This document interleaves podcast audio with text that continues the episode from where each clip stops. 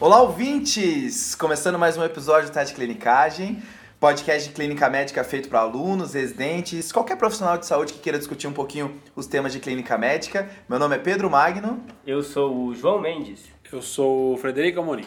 Eu sou o Rafael Coelho. Voltou! Voltou! Ele voltou! Que maravilha! Tô Tá- de volta, tô felizão. tá- tá- tá- ele tá meio sem graça, sabe quando a- você não reconhece o local, sabe? Ele tá meio É. sem O saber. Eu pessoal tava- gravou um sem mim, não sei o que fazer, tipo isso Eu assim. tava né? com medo de reprovar por falta, cara.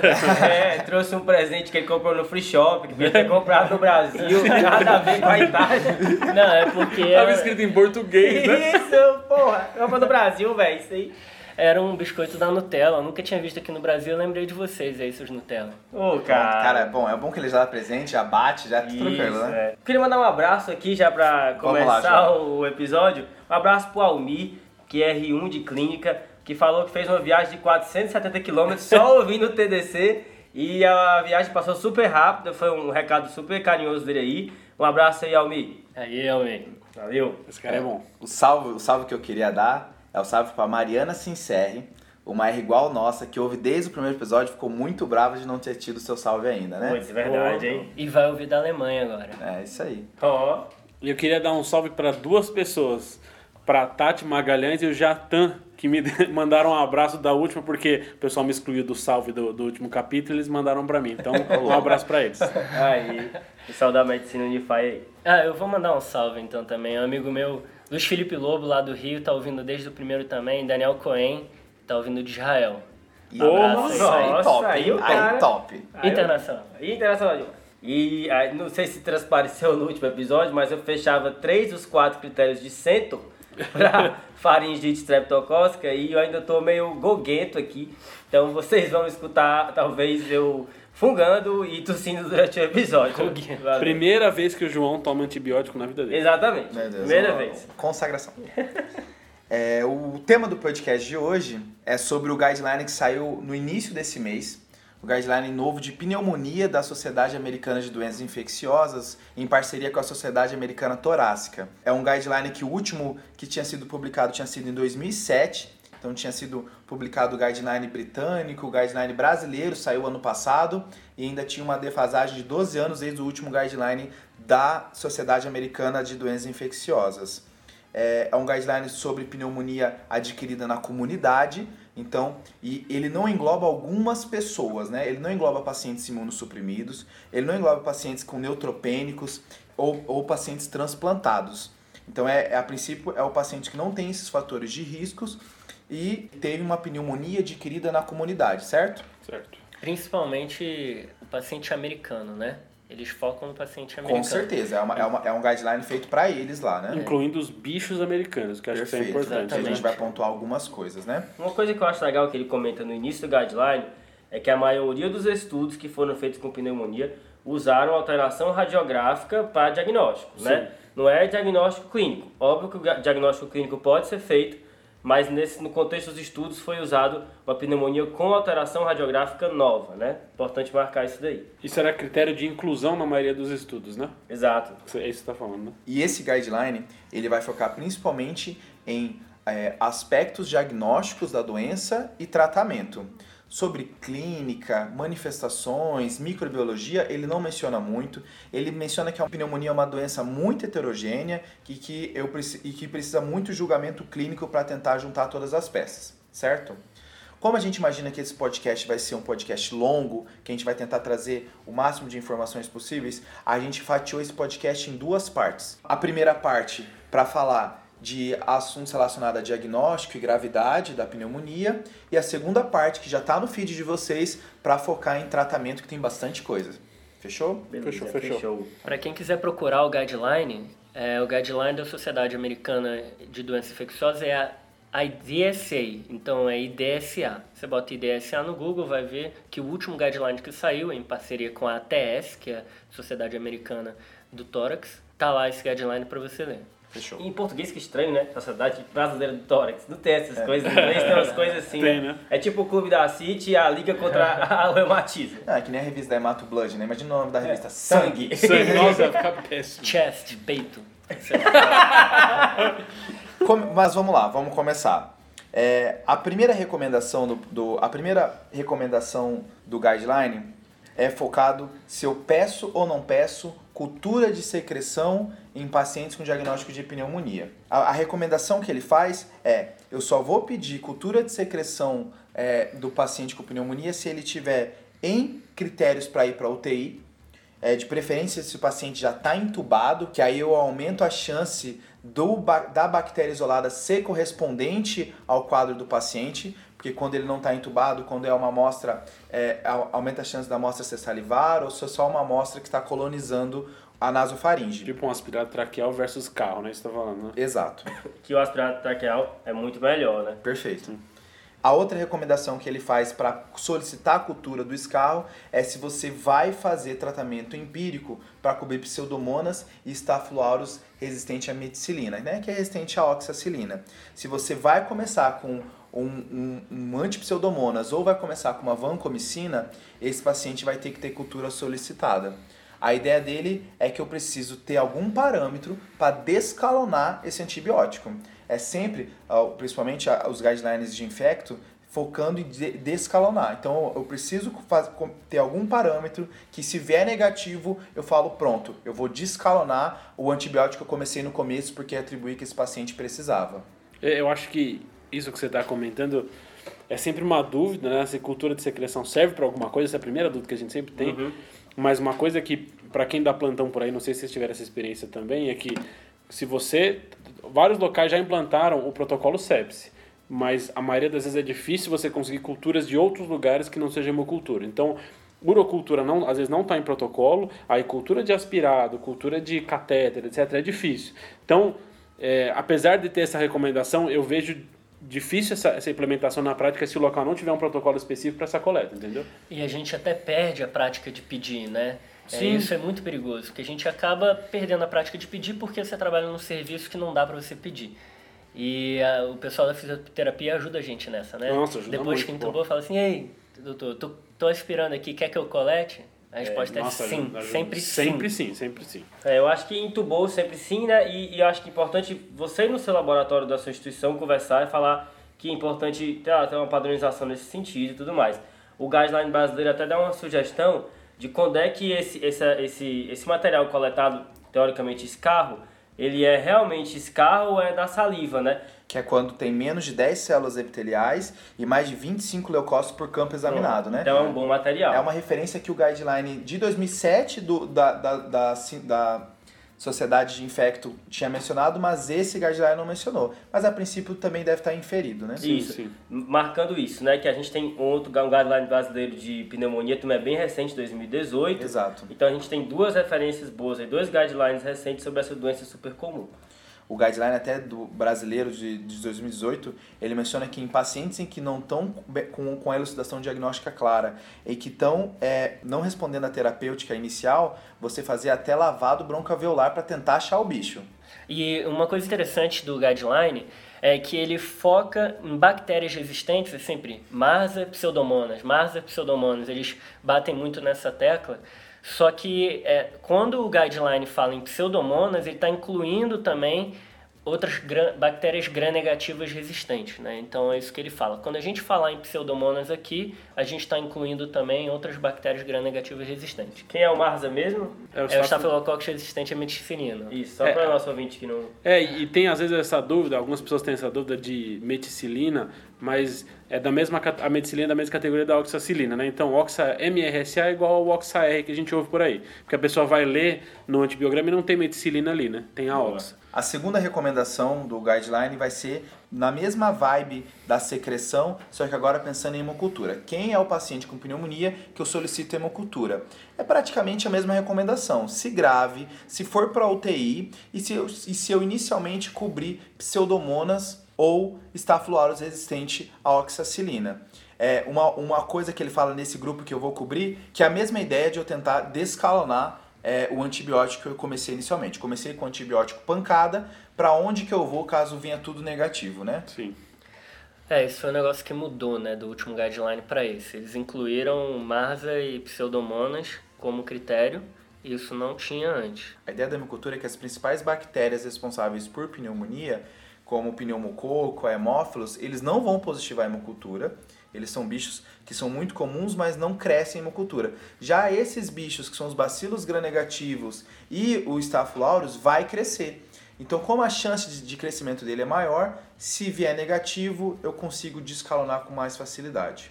É, lembrando que a tendência epidemiológica é de redução dos casos de pneumonia por pneumococo por conta da redução do tabagismo e aumento da cobertura vacinal, né? Existe até um score espanhol para eu tentar definir qual é a chance da hemocultura vier positivo numa pneumonia.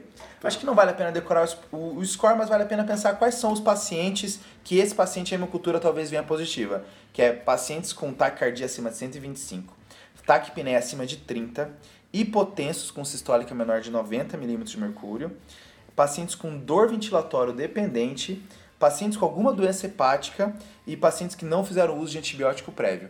Esses são os pacientes que a chance de hemocultura VE positiva é um pouco maior. No começo era quase eu, próxima semana passada, É né? quase, do jeito que tava, né? Frequência cardíaca. Tava. Ele, o, o João, semana passada, batia a frequência cardíaca, a frequência respiratória e a hipotensão.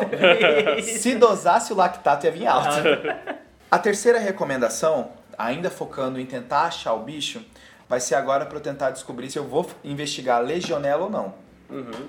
A investigação de legionela se faz por meio da pesquisa do antígeno urinário da legionela. Vocês já viram essa? Opa. Opa. Vez Sim, por outra ele positivo aí. É, já. Aparece, né? Aparece. aparece, Apareceu. é. Eu acredito.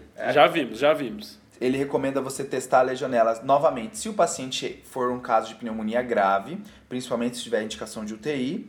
E ele também recomenda você testar a legionela se você tiver algum passando por algum quadro de epidemia de legionela ou se o paciente tem alguma história compatível com infecções por legionela. Aí aqui reforça pacientes que estão relacionados à água, seja água de hotel, água de apartamento, água de hospital, pacientes que foram em fontes termais, que foram em saunas, tudo isso está relacionado com legionela, né? Então, uma história epidemiológica muito positiva para isso, talvez valha a pena investigar. Então, aquele frequentador de sauna.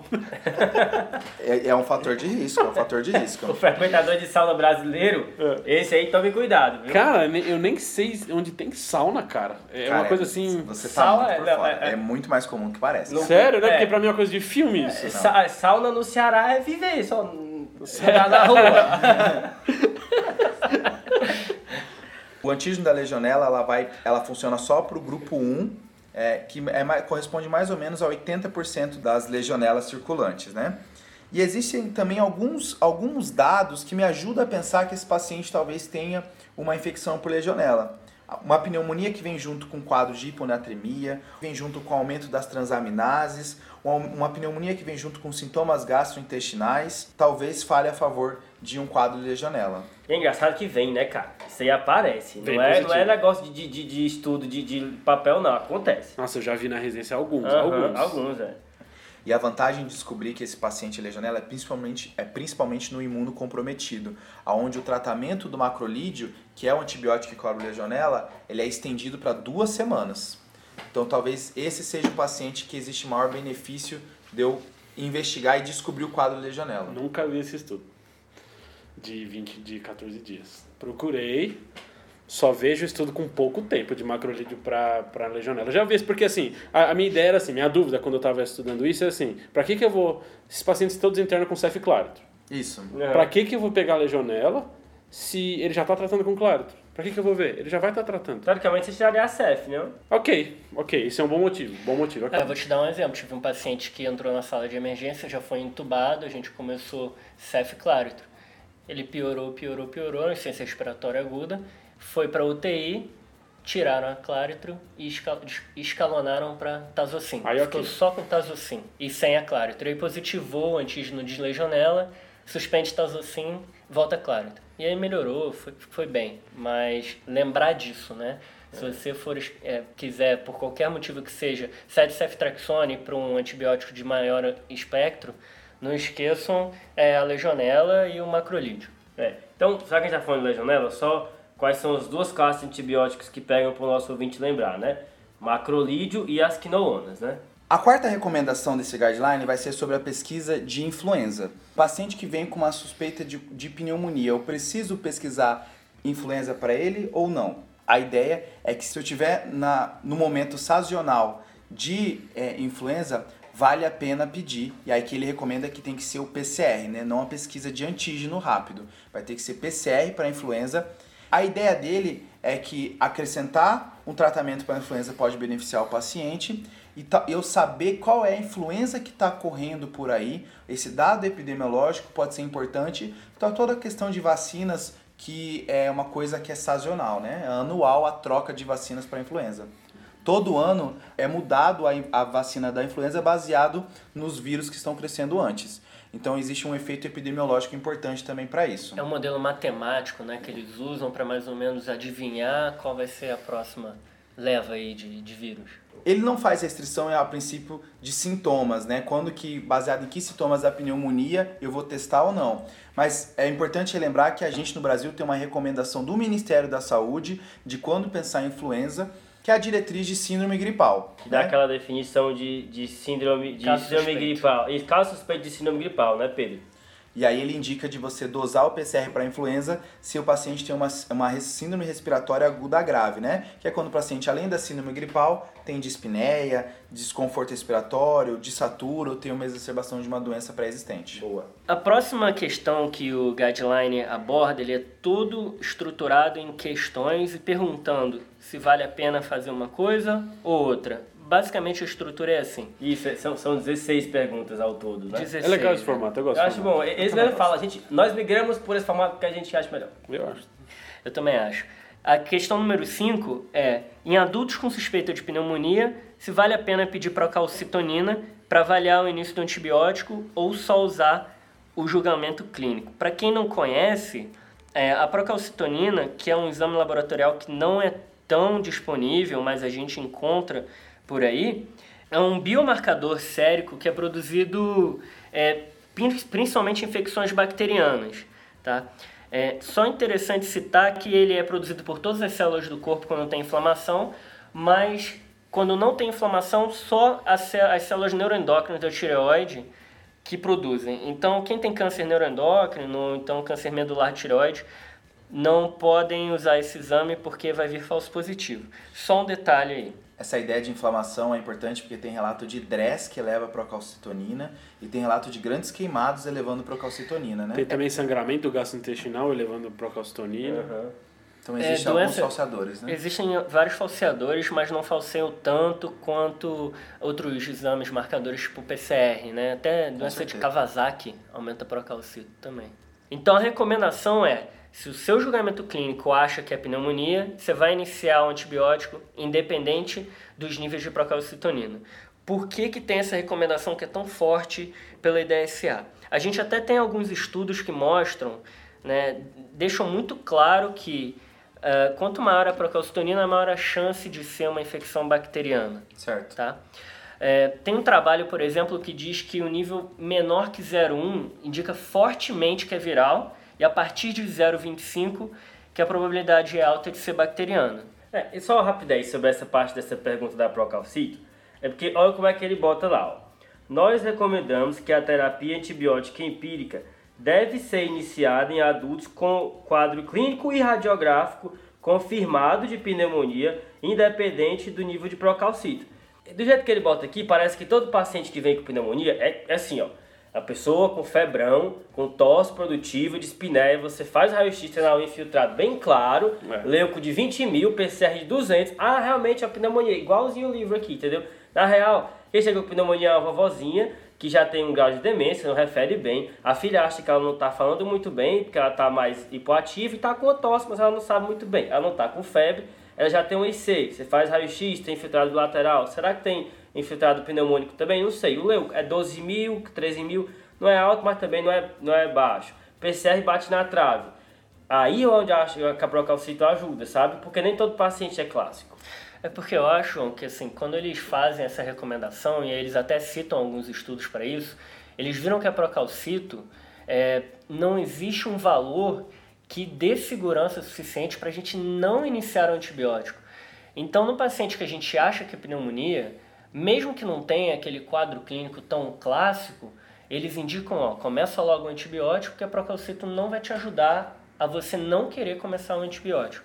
Cara, eu acho complicado essa discussão do Procalcito, porque quando eles usam esses biomarcadores, eu estava lendo o, o de PCR para DPOC para fazer o post e, e, cheguei nisso. O que, que eles fazem? Quando eles fazem o estudo, metade das pessoas é para fazer um protocolo com PCR, nesse caso deve ser da Procalcito, e a outra metade é treinada para identificar a doença. Então fica fácil, né? porque você faz um treinamento para as pessoas de como identificar a doença. Agora, a Procalcito será que é, num, num, vida real ela realmente é, é, igual a uma avaliação clínica? Que tem essa discussão, né? Talvez ela não, não diminua o tempo de antibiótico, etc. Mas numa vida real, onde as pessoas talvez não são tão bem treinadas, e tem esses pacientes que o João falou que são muito difíceis, que às vezes não entram nesse estudo, será que ela não tem um papel mais importante? Isso. PCR a gente usa hoje em dia, sendo que tem vários estudos mostrando que a ah, PCR aumenta por outras coisas, etc. A gente usa muito. Acho que a Procalcito deve virar um PCR pra gente mais pra frente. Não sei, essa é a minha impressão. Acho que o, o guideline ele é muito preto no branco em situações que na real são mais cinzas do que parece, né? É, isso aí. Eu acho que assim, na, é nas, nas, situações em que, é, em que eu não tenho clareza, e isso o guideline não aborda, deixando bem claro, nas situações em que eu não tenho muita clareza, a Procalcito parece ter seu valor ainda, que é para mais um fator para eu pensar em, em, começar ou não começar. Mas o que o guideline deixa claro, no preto e no branco, é que assim, não comece, confie só no seu julgamento clínico. É, porque assim, quando o quadro clínico é clássico de qualquer doença, um teste adicional que venha negativo, ele não muda a minha opinião, Lógico. porque eu já acho que a chance é muito alta de ter. A mesma, mesma coisa quando a, a chance é muito baixa. Agora, quando a chance é intermediária e existe a dúvida diagnóstica, aí é que informações adicionais têm o seu valor. Cara, a pneumonia é muito difícil de diagnosticar. Parece fácil assim, mas tem vários casos que é muito difícil, eu acho. É, é, eu acho que o lado bom do, do guideline se posicionar é porque ele deixa bem claro pra gente qual é a posição dele. A gente lê muitos guidelines aí que ficam em cima do muro o tempo todo. Ah, é então é. a gente não consegue tomar uma, uma decisão baseada no guideline. É verdade, sim. A próxima pergunta que o guideline faz é se a gente deve usar scores prognósticos para avaliar a alocação do paciente. Se devemos interná-los ou não. Duas coisas sobre isso. Eu acho que isso devia ser marcador de qualidade em pneumonia. Tipo assim, o cara está internado com pneumonia, no prontuário dele tem um score calculado e tudo mais. E essa decisão de internar é a decisão que mais influencia nos custos do paciente com pneumonia. Quanto o sistema de saúde vai gastar com ele. Por isso tem tanto score em cima disso, né? Que essa tem que ser uma decisão muito bem pensada para eu destinar esse recurso para quem realmente vai se beneficiar com ele. É, e o que o, o, esse guideline recomenda é que se utilize esses scores, tá? Junto do julgamento clínico, tá? E dê preferência ao PSI, que é o Pneumonia Severity Index. Ou Também PORT. chamado de PORT, né? É, PORT foi o grupo que, que criou. E ele deixa bem claro que é bem melhor do que o CURB 65, que é o que a gente acho que talvez seja o que a gente aprende primeiro na faculdade. É, é, e a crítica que o pessoal fazia ao PORT, ao PSI, ah, ele é muito longo, ele não dá para decorar. Eu acho que assim, existe duas medicinas é. atuais, a medicina que utiliza do, do, da tecnologia que não utiliza. A gente tem que utilizar o celular que todo mundo tem, todo mundo tem smartphone, para ajudar a tomar essas decisões.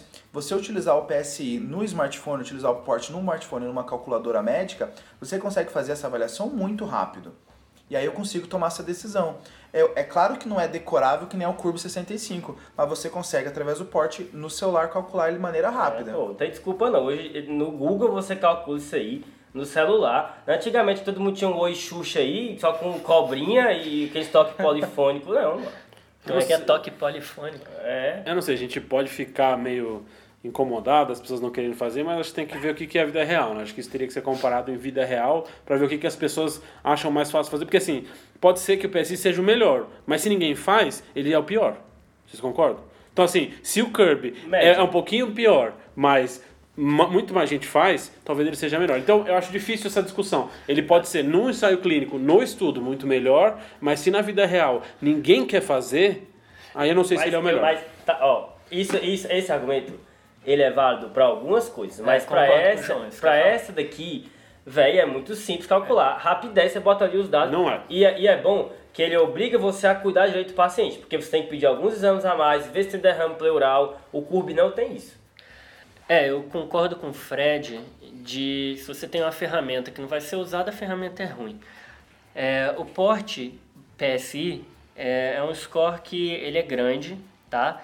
Mas se você for olhar, analisar ele direitinho, não é difícil de fazer, tá? Primeiro começa com três dados que vão estar na anamnese, na identificação, que é idade, sexo, se mora em casa de repouso ou não. Cinco dados de antecedentes patológicos, se tem neoplasia, doença hepática, doença renal, cérebro vascular ou insuficiência cardíaca. E cinco dados do exame físico, estado mental alterado, frequência respiratória maior que 30, pressão arterial sistólica menor que 90, temperatura menor que 35 ou maior que 40, frequência cardíaca maior que 125. E aí depois vem seis dados laboratoriais e um dado de imagem, tá? Mas se você for, o que o UpToDate fala é, faça da seguinte forma, Veja esses primeiros dados, então, anamnese, antecedentes patológicos e exame físico, e aí você vai ter esses 13 dados. Se o paciente zerar, aí ele vai ser um porte 1 que é um paciente que não tem idade alta, não tem idade alta, ele não tem fator de risco importante e não tem alteração nos sinais vitais, né? É, o paciente que não tem comorbidades, que tá, não tem alteração nos sinais, sinais vitais, isso aí. Então você nem precisaria partir para a próxima etapa, isso, que seria é. pedir os exames. É, acho que as pessoas esquecem que tem essa fase de exclusão do porte, né? Você considera, se não tem repercussão fisiológica, se a epidemiologia é ok, você nem calcula o resto, entendeu? As pessoas esquecem um pouco disso. Os outros dados são, eu não vou falar todo o porte não, mas é pH, ureia, sódio, glicose, hematócrito, a PO2, radiografia de tórax, PO2 ali na gasometria, radiografia de tórax, você tem que ver se tem derrame pleural na radiografia ou não. Só para fechar esse tema, vou aqui destacar que a pergunta é: usar o julgamento clínico com o score ou usar só o julgamento clínico. Então tem que sempre usar o julgamento clínico. Se você acha que um paciente tem condições sociais ruins, você vai internar, é, vai internar. Se você acha que é um paciente que não tem como tomar o remédio via oral, você vai internar, tá bom? É, então, como que você vai usar o PSI? Você vai fazer esse cálculo aí. Se for PSI, é, se for porte 1 ou 2, vai para casa. 3, talvez ali uma breve observação no, no pronto-socorro, tem vários estudos que até liberam direto o porte 3. 4 e 5 você vai internar. Agora, engraçado, né? Que isso daí é para saber se o cara vai internar, né? Mas aí para saber se vai mandar para UTI ou não. É, João, e aí entra a pergunta 7 desse guideline, que é se você usa ferramentas prognósticas, além do julgamento clínico, na decisão de mandar para enfermaria ou para UTI. Bom, a recomendação é utilizar os critérios IDSA-ATS de gravidades. Esses critérios já estavam no guideline lá de 2007, uhum. tá bom? São critérios menores e critérios maiores. O maior é psicotécnico, né? É, é, é que ele não ajudou. Isso, não, não ajudou. Não ajudou, não ajudou. Quem é que eu vou mandar pra UTI? Quem tá entubado, sério? Quem tá com droga vasoativa, nossa. São os dois critérios. Tá entubado ou tá hipotenso precisando de droga vasoativa. Ele coloca até assim, choque séptico precisando de droga vasoativa. Uhum. Mas pelos últimos critérios, todo choque séptico tem droga vasoativa aí no meio. Né? Exatamente, né? olha aí. Além disso, os menores entram frequência respiratória, relação PF, confusão mental, uremia, leucopenia, plaquetopenia e na verdade, sim, esses scores acabam é, tendo um overlap assim grande entre eles, né? Mas se você tiver três desses critérios menores que a gente vai colocar aí no, no Instagram para você ver, vale a pena mandar o paciente para UTI, tá? É engraçado imaginar montar um paciente que às vezes você não imaginaria que ele fosse grave, né? O cara que tá com um catetezinho ali, ó, com infiltrado multilobar e tem uma plaquetinha ali de 90 mil, UTI para esse cara, né? Além do critério do IDSA ATS, né, que foi isso que a gente falou, a, a diretriz fala também sobre o Smart Copy. Vocês já ouviram falar nesse uhum. critério? O Smart Copy é bem conhecido também, que é, é uma alternativa. Esperto, né? Esse meio. É o critério esperto do João. É o policial esperto, né? Exato, exato. Cadê o médico? É, esses pacientes podem ser, utilizados, podem ser avaliados pelos dois critérios, mas vale a pena destacar que é, o Smart Copy ele tem uma sensibilidade melhor e uma especificidade pior. Então, assim, talvez usando ele você mande mais pacientes para UTI que não precisariam estar lá, tá? No caso do IDSA, talvez você não mande alguém que deveria ir e aí vai acabar ficando na enfermaria, tá? De qualquer forma, os critérios eles são muito semelhantes, eles têm cinco critérios que são iguais entre eles, né? O IDSA Smart Copy, tá? Então tem uma sobreposição importante. É, e o IDSA coloca o critério IDSA como a primeira opção porque eles consideraram mais acurado. Eu acho que tem um corporativismo aí no Com meio. certeza. né? Eles botam, citaram os trabalhos, né? Então, então beleza. Só pra gente uniformizar, então, passando essa régua aí, pra internar ou não, eu uso o quê? O PSI. Beleza. E depois internei o cara, beleza. Pra saber se ele vai pra UTI ou pra enfermaria, Smart Copy ou IDSA, de preferência IDSA segundo a própria IDSA. Só, só para lembrar que ele fala assim, para avaliar se vai internar ou não, usar algum score, preferencialmente o PSI, com baixa qualidade de evidência. Só queria deixar esse comentário aqui. o polêmico. Não, pô, é que quem, você tá no PSA é difícil, né? Não, não, é- você tem o seu ponto. E assim a gente encerra a parte 1 desse podcast. Mas a parte 2 já tá no seu feed. Pra quem já tá querendo saber como é que eu trato a pneumonia, segue lá. Valeu? Abraço. Valeu. Fechou, Valeu. fechou? Oh.